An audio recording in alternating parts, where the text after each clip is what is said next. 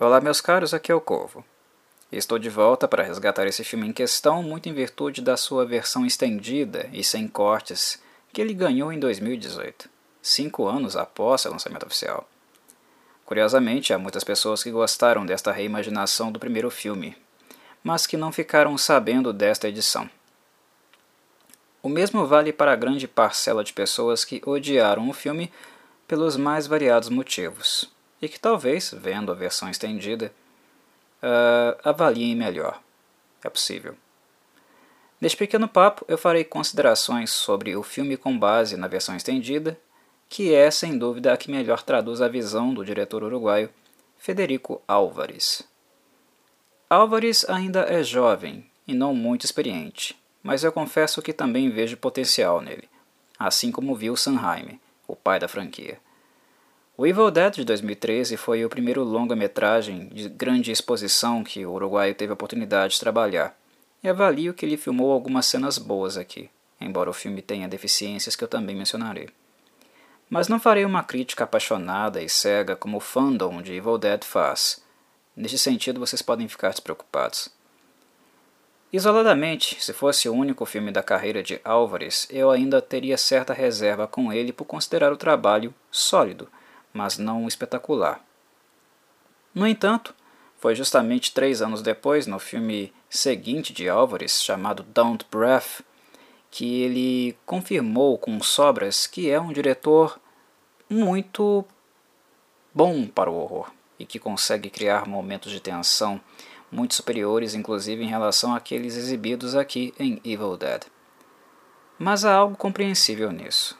O foco principal de Evil Dead sempre foi tanto no original quanto nas sequências pastelonas que ele teve ao decorrer dos anos, o gore. O nível de brutalidade é sempre alto na franquia, imagino que Álvares teve clara preocupação de fazer algo old school, exatamente como o filme original de Sanheim fez, que foi chocante para sua época. Mas no caso o que Álvares está fazendo é ajustando o limiar de nojentice e barbarismo para a década atual visto que nós, em comparação às pessoas dos anos 80, estamos mais dessensibilizados. Bem, mas ao se aproximar do gore e focar o gore, digamos que ele perde um pouco a mão porque ele acaba negligenciando um aspecto importante do Evil Dead original que ele não teve tanta atenção assim. Inclusive, o primeiro Evil Dead, o filme original de 81, eu já resenhei aqui no canal, basta procurar na playlist do Cinecorvo quem se interessar, caso não tenham ouvido. O que Álvares negligenciou e que o original acertou a mão em cheio foi a ambientação. O som ambiente, a névoa, a maneira como as câmeras são usadas, explorando zoom e foco. Uma série de técnicas usadas por Sanheim foram responsáveis por dar aos demônios um grau forte de intimidação. Na minha avaliação, Álvares investiu muito no grafismo, mas acabou se esquecendo que enojar não é sinônimo de intimidar. E os demônios de Evil Dead, uh, pelo menos no filme original, conseguem fazer ambas as coisas. E mesmo com um orçamento medíocre, o Sanheim atingiu o objetivo. Como eu havia dito quando comentei o filme de 81, ele é o meu filme preferido da franquia, aquele que realmente gosto, mesmo sendo uma bagaceira. É o filme que eu retorno algumas vezes, mesmo que ele tenha ficado datado e não envelhecido muito bem. E isso por duas razões. Primeiro, porque eu conheci Evil Dead como um filme de terror, de horror, conheci pelo filme original. Ou seja, eu conheci o inferno saindo das profundezas da terra, e não uh, conheci a franquia através do circo que ela se tornaria a partir do segundo filme, que se estenderia para games e série de TV. É um circo. Evil Dead migrou do horror para a dark comedy. E não me levem a mal, não é que a comédia pastelona de Evil Dead não seja efetiva, divertida e tudo mais. Inclusive, eu assisti a série de TV e dei altas risadas com ela. Mas não há nada em Evil Dead, enquanto dark comedy, que me faça dar muita credibilidade, porque são filmes e produções tão pastelonas que em mim não deixam nenhum registro marcante. Eu não consigo levar a sério, porque os próprios filmes não se levam a sério, inclusive eles fazem chacota de si mesmos. Não não marca, pelo menos não me marcou. Levando-se em consideração que eu conheci a franquia pelo original e foi o formato horror que me interessou, elas não me seduziram tanto, as sequências pastelonas. E o segundo motivo foi o fato do filme original ter sido independente e bastante criativo, com as técnicas que ele utilizou, algo que discuti no podcast sobre ele. Embora datado, o filme é íntegro se trata de um projeto desenvolvido por muitos anos através da amizade e parceria de Sanheim e Bruce Campbell, que, como sabem, interpretou por toda a sua carreira o protagonista, Ash Williams. O aspecto semi-amador, por incrível que pareça, deu ao Evil Dead original uma sensação bastante orgânica, o que fez dele ainda mais nojento e repulsivo. Dito isso, quando este filme de 2013 foi anunciado sem Bruce Campbell e, consequentemente, sem Ash como protagonista, imagino que grande parte do repúdio que ele recebeu se deu em virtude disso.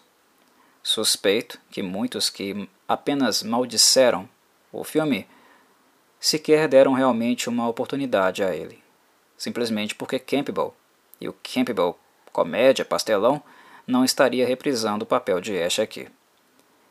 Eu, Corvo, ao contrário, fiquei bastante interessado. Primeiro porque tanto o Sanheim e o Bruce Campbell estariam envolvidos na produção, e o filme seria supervisionado com o input artístico de ambos. E segundo porque, depois de décadas de piadas de banheiro, eles finalmente queriam fazer de Evil Dead um filme sério novamente. E nesse sentido, para ser honesto, eu até achei relevante tirarem Ash de cena porque o formato mais popular dele acabou se fortalecendo enquanto um personagem cartunesco, e não aquele pobre diabo que comeu o pão que o diabo amassou no filme original. Não ter Ash nem Campbell foi também uma forma de dizer ao público que a palhaçada havia acabado, que as pessoas que fossem ao cinema não dariam risadas, e isso foi bastante honesto da parte deles, pois eles não enganaram ninguém, deixaram claro que o filme era um filme com uma conotação séria novamente, que eles dariam um pouco de atenção ao horror e aos fãs do filme original. E bem, a empreitada foi bem sucedida? Hum, parcialmente. Assistir um Evil Dead, que seja um filme realmente de horror, já é um ponto positivo em si. Uma coisa que posso dizer tranquilamente a vocês é que este filme aqui foi um dos mais grotescos, brutais e extremos desta década. Quem gosta disso, talvez irá gostar sim. Álvares não poupou as vísceras de ninguém, e caso vocês confiram o filme, atenção para assistir a versão estendida e sem cortes. Ela é ainda mais tenebrosa que a primeira edição, aquela que passou nos cinemas. É onde a nojeira realmente vai ganhar alguns outros contornos a mais. No entanto, como falei, o horror de Evil Dead não se deve resumir às cenas grotescas apresentadas nele. É pouco. Evil Dead também envolve a sensação de fragilidade, desamparo que as vítimas em questão se encontram. Estar dentro da cabana após ter estupidamente lido um livro com capa de pele humana, um troço medonho que claramente não era para ser lido, é algo que deve fazer com que não apenas os personagens, mas também quem está sentado na poltrona pense que a situação é pior do que suas mentes limitadas possam imaginar. O inferno é algo ainda pior. Quem está assistindo tem de pensar e sentir: eu estou fodido.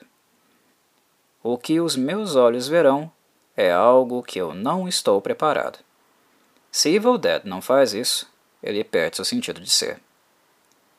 Intimidação, meus caros. Os demônios de Evil Dead, ao possuir os corpos de suas vítimas, não fazem promessas vãs. Eles são criaturas imundas e nefastas que irão corromper não apenas os corpos de suas vítimas, mas todo o ambiente que os cerca.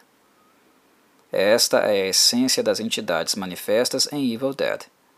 Em última instância, eles são a corrupção de tudo, e seu modus operandi não é feito através de avisos. Elas já chegam com uma machadada na cabeça.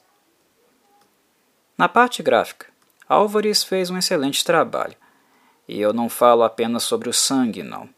Isso, na verdade, é o de menos. Aquilo que menos importa para mim nesse filme. Foi todo o conjunto de, de elementos que ajudaram a construir um cenário que transmite uma sensação pesada e decrépita.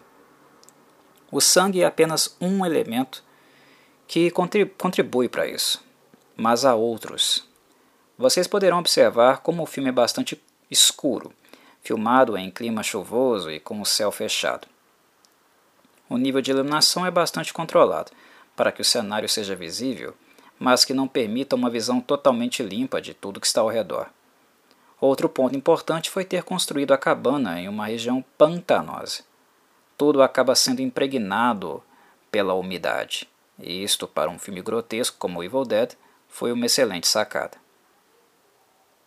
Algo que acho interessante também foi a inserção de um background sério e pesado para a protagonista, Mia, Diferente do filme original, onde dois casais e a irmã de Ash vão para uma cabana ter um final de semana gostoso e tranquilo, aqui é diferente. Mia é usuária de cocaína e seu quadro de dependência é muito sério, visto que ela já passou por episódios de overdose e provavelmente não sobreviverá se tiver mais um. Os amigos dela e também o irmão, que a abandonou com a mãe doente no passado, se reúnem para tentar isolá-la na cabana e mediar o princípio de sua desintoxicação, à base do uso de um antipsicótico administrado por Olivia, que é enfermeira. Claro, se trata do plano mais irresponsável e idiota que eles poderiam ter imaginado. É fato que Mia estava correndo risco de vida, mas conter uma pessoa com um grau de comorbidade e dependência dela é algo extremamente complicado porque pessoas neste quadro precisam de um tratamento intensivo de via dupla. Uma via é a via medicamentosa, para ajudar na desintoxicação do organismo, e a outra via é através do tratamento psicológico contínuo, para realmente explorar mais a fundo as bases da dependência, a questão dela e modificar o comportamento. Trancar alguém e apenas tentar conter o surto quando uma pessoa está morrendo de dor e com alucinações por causa da abstinência é algo que fatalmente vai dar errado. Mas construir este enredo foi bastante interessante porque, desde o princípio, é, ele deixa todos os personagens em um estado de fragilidade e tensão, já no início. Algo que pioraria quando Eric estupidamente lesse o livro Naturum Demontor, permitindo assim que os demônios possuíssem seus corpos. Desde o princípio, o clima do filme é pesado. Já estão todos enfiados numa fossa. A ideia era que, com a manifestação das entidades, os sintomas se tornassem cada vez piores. Álvares, Jaime e Campbell até tentaram, mas o roteiro não é tão bom para ser tão dramático como esperávamos que ele fosse. Os demônios atormentam, provocam e tentam torturar emocionalmente, mas sem muito sucesso em termos de impacto. Impacto em quem está assistindo, no caso. Isso se deve ao fato do grande ressentimento da história em si, do grande tabu, não ter sido muito trabalhado também. Talvez se o filme fosse um pouquinho mais longo, tivesse sido de duas horas, o efeito emocional causado no público poderia ter sido um pouco mais intenso, porque as marcas e ressentimentos entre Mia e o seu irmão, David, poderiam ter sido mais trabalhados. A premissa era ótima para isso, visto que Mia se tornou dependente química por ter sido abandonado por David, ainda muito jovem, para cuidar sozinha da mãe doente até ela falecer. Mia viu sua mãe definhando e não tinha muitos recursos e muitas pessoas para ajudá-la, algo que foi muito pesado para ela e acabou fazendo com que encontrasse nas drogas uma espécie de analgésico. E daí, claro, veio a dependência química. O abandono de David e a culpa pelo adoecimento da irmã poderiam ter sido aspectos abordados, mais trabalhados e talvez isso fizesse a diferença nos momentos onde os demônios realmente se manifestassem, ficassem mais intensos, os momentos posteriores do filme, onde começa de fato o pandemônio. Talvez um melhor trabalho das questões emocionais e dramáticas entre os irmãos pudesse fazer com que nos importássemos mais com eles quando o inferno viesse à tona. Porque elas estariam mais humanizadas e nós veríamos como pessoas com uma história, sentimentos que estariam ali mais expostos para nós. Evil Dead tem histórias boas em termos de background de personagem. A história de David é interessante porque ele foge em virtude do medo, né, de uma incapacidade dele de lidar com o fato da mãe estar adoecendo e definhando, o fato de Mia ter ficado sozinha com ela e ter tido que enfrentar essa barra sozinha, sendo muito nova. Os próprios amigos né, que tentam ajudá-la, Olivia sendo uma enfermeira que vem tratando, tentando cuidar de mim há muito tempo, inclusive contendo e ajudando a, nos episódios de overdose que ela teve, né? Ou seja, são histórias uh, pesadas, que há elementos que nós podemos trabalhar aqui. São ideias boas, mas que avalio novamente, reforço novamente, que precisavam ter tido mais desenvolvimento. Fotograficamente, o filme é muito satisfatório, mas ele precisava realmente de mais texto e drama para que a ameaça demoníaca em si tivesse um impacto emocional mais intenso. Nos dias atuais, na nossa década atual, na forma como se encontra o cinema, isso é necessário. Mesmo para gêneros não tão exigentes como o horror. Isso não quer dizer que os apreciadores do horror não sejam, de fato. Existem pessoas é, exigentes. E no caso eu sou. Mesmo que Evil Dead, o primeiro filme original, não seja um filme tão profundo, eu imagino que na roupagem de hoje, numa roupagem mais moderna, ele possa perfeitamente ser, porque também há mais recursos, possibilidades de fazer isso. Né? No entanto, o grande problema de Evil Dead para mim foi sem dúvida a trilha sonora dele. É aí que eu realmente chutei o balde. E é algo que eu acho até absurdo pelo fato de Sanheim estar envolvido, estar na produção do filme, e ele não ter feito nada para orientar uma trilha sonora mais adequada ao horror e o tipo de ambientação do gênero. Trabalhar com muitos filmes de ação, que foi algo que o Sanheim fez na sequência da carreira dele, talvez uh, ocasionou uma perda uh, de mão, digamos assim, quando o assunto é o horror, o gênero em si. Ou talvez não seja isso. Ele pode ter simplesmente deixado tudo por conta de Rock Banhos, que foi o compositor que escreveu a trilha sonora, e acabou dando de ombros, né? O que eu acho mais provável. Faz aí a trilha sonora, a gente usa no filme e é isso aí.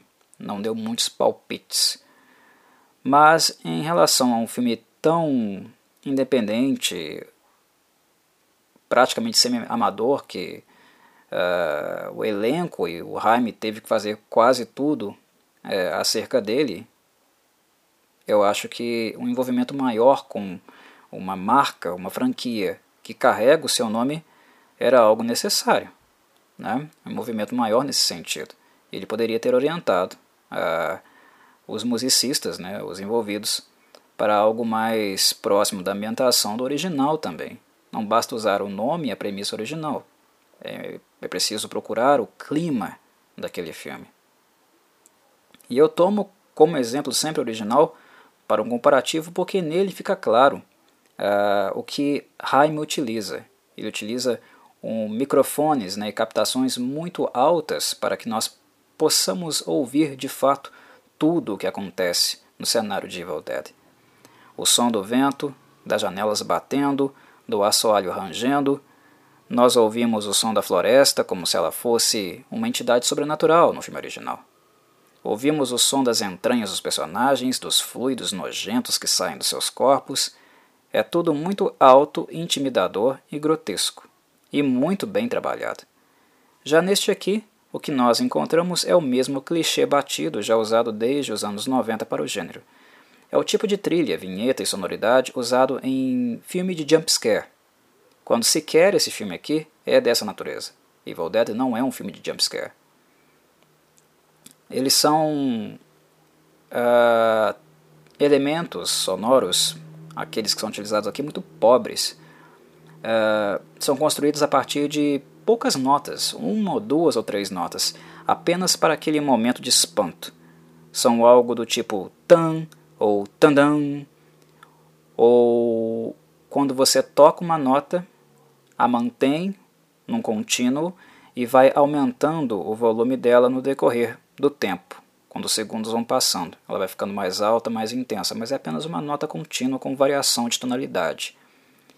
Diferente daquela música que ambienta e faz parte do cenário que foi utilizado no filme original, aqui essa abordagem não surte efeito, não causa muito impacto. Né? Ela não ocupa o cenário, não é algo que retrata algo além daqueles um ou dois segundos onde ela se apresenta. Ela vem rápido para o jumpscare, que não há no filme, né, não tem sentido isso, e ela some rapidamente. E por isso ela é pobre, porque ela não cria o clima opressor que precisa estar impregnando o ambiente. Com uma trilha sonora mais adequada, eu imagino que o excesso gráfico e absurdo gore que esse filme possui, e que é muito bom nesse aspecto, uh, ele teria sido muito mais valorizado. Teria tornado o filme mais potente no sentido daquela intimidação e sensação de fragilidade que eu mencionei que eram importantes no áudio. Essa pobreza e estereotipia com trilhas de filmes de horror já é recorrente desde a Slasher Revival, aquela Slasher Revival noventista, né, que começou com o Scream, Pânico do Wes Craven. É um tipo de sonoridade, de abordagem muito minimalista. Eu não diria nem, nem minimalista, porque minimalismo não é isso, né? Isso aqui é pobrecista, é econômico demais, que chega a ser até preguiçoso, eu diria. E é lamentável uh, como ela continua nos dias atuais, inclusive nos dando a impressão de que uma mesma trilha sonora está sendo utilizada várias vezes, né, aproveitada em filmes diferentes. Mas é isso, meus caros. Eu vou parar por aqui. Aqueles que não conhecem o filme, eu aconselho dar uma olhadinha, porque ele não é tão ruim como pintaram. As críticas foram muito passionais em virtude do fandom de Ash e do ator Bruce Campbell uh, se manifestarem muito, ficarem ressentidos né, pela não, pelo não retorno do ator, não, a não participação dele e por Ash ser, digamos assim, né, um personagem também emblemático, muito marcado na série. Mas agora que ele finalmente se aposentou do personagem, Bruce Campbell, ele decidiu não mais fazê-lo após a série de TV que terminou Talvez o público de Evil Dead fique menos xiita nos futuros filmes da franquia, e que estes filmes retornem ao horror de preferência, algo que este aqui fez e que para os filmes da sua safra até que ele foi bom sim, ele teve bons momentos, ele não é medíocre não. Um abraço a todos e um conselho. Quando vocês encontrarem um livro estranho, medonho e que sua intuição claramente te avisar que mexer nele dará merda, não seja estúpido para sair entoando cânticos e versos macabros que encontrar, mesmo que você seja cético. Prevenir nunca é demais.